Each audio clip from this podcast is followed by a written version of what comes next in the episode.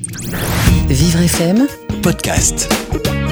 Alors, si on rouvre nos boutiques, euh, il faut quand même garder un peu de discipline, n'est-ce pas, Billy Ferrante? Oui, bonjour Frédéric, bonjour, Bonjour. Thierry, effectivement. Euh, la question qu'on se pose, c'est comment garder son train de vie quand un virus débarque sans cri et gare? Alors, quelle que soit la réponse, vous l'aurez compris, ça déraille de partout.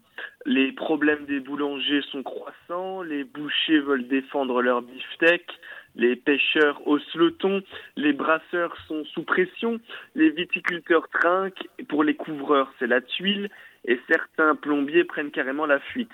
Oui, c'est bel et bien la mouise. Sur le ring du monde, le gong n'a pas encore sonné et même si nous le sommes, ce n'est pas une raison pour jeter l'éponge.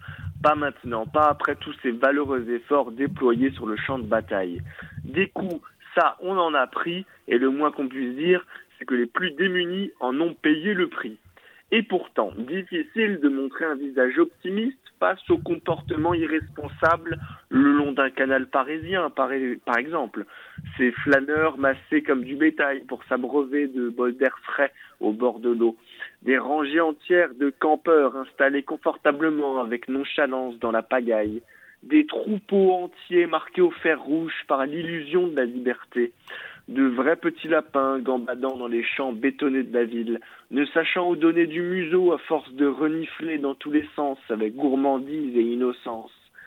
La bohème, la bohème, ça voulait dire qu'on est heureux. Non, sérieux, vaut mieux ne pas se reposer sur nos lauriers, c'est quand on sera, c'est quand on se relâche que les tentacules du Covid vont se refermer sur nous, que ces griffes acérées vont nous lacérer l'esprit.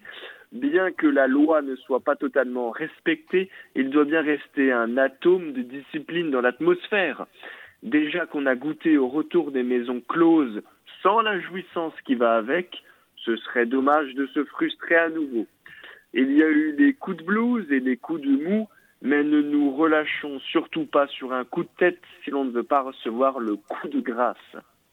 Eh bien, ne vous la relâchez pas non plus euh, demain, Billy Ferrante. On vous retrouvera pour un instant suspendu, toujours aussi magique. Vivre FM, Podcast.